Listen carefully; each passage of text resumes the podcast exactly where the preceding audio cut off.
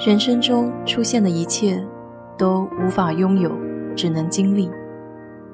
愿你不以物喜，不以己悲，来去随缘。我是 DJ 水色淡子，在这里给你分享美国的文化生活。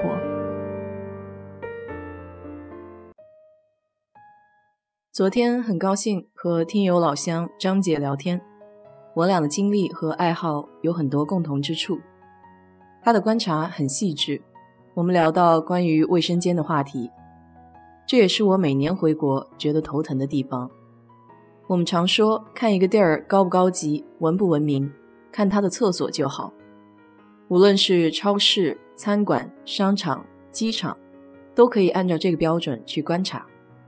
美国没有国内那种路边特定的公共厕所，但只要是人聚集的地方。那些个卫生间也就算公共厕所了。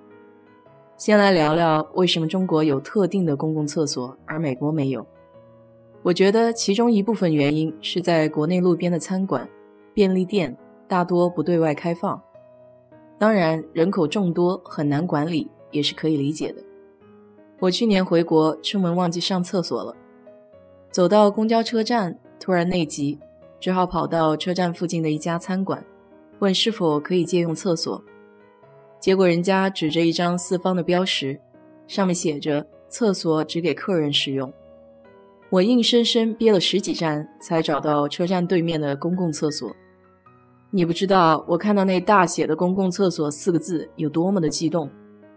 这么多年，我都不知道自己有短跑冲刺的潜力。相较之下，一八年和我爸妈去旧金山的渔人码头。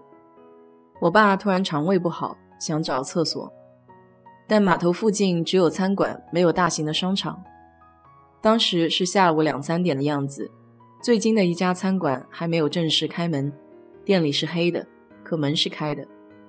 我就进去尝试问了一下吧台的工作人员，可不可以借用一下卫生间。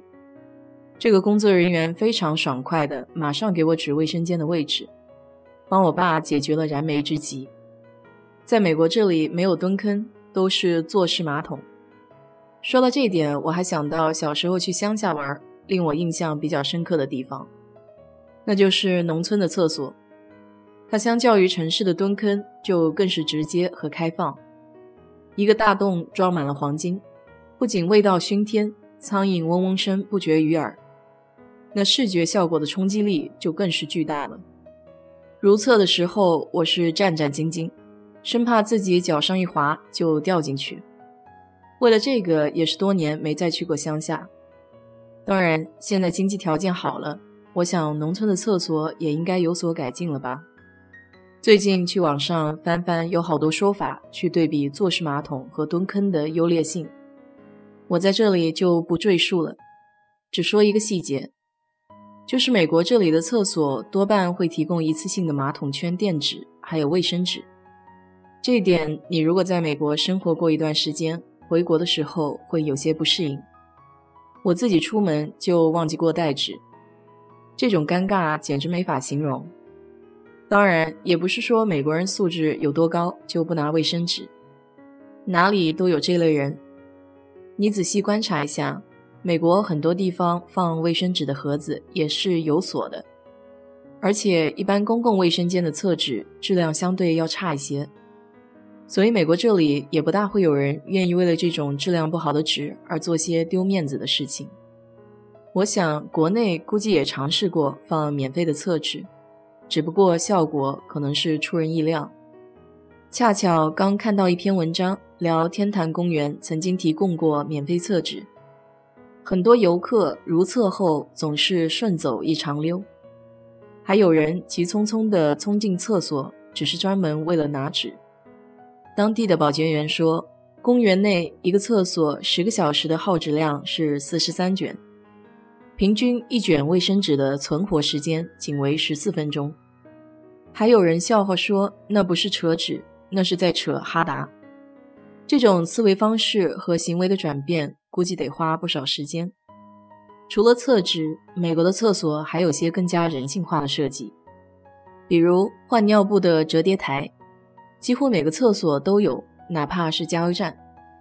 对于有残疾或是不便利的人士，也都会有在马桶两侧设有金属扶手。当然，如果和日本相比，那美国的厕所还远不及他们那么精致。其实硬件是一方面，更多的还是其他的问题。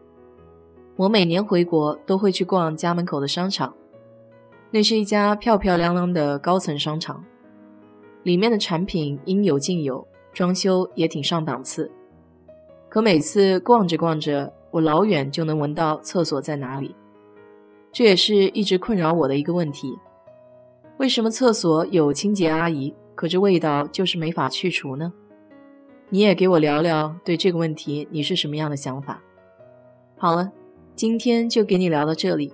如果你对这期节目感兴趣的话，欢迎在我的评论区留言，谢谢。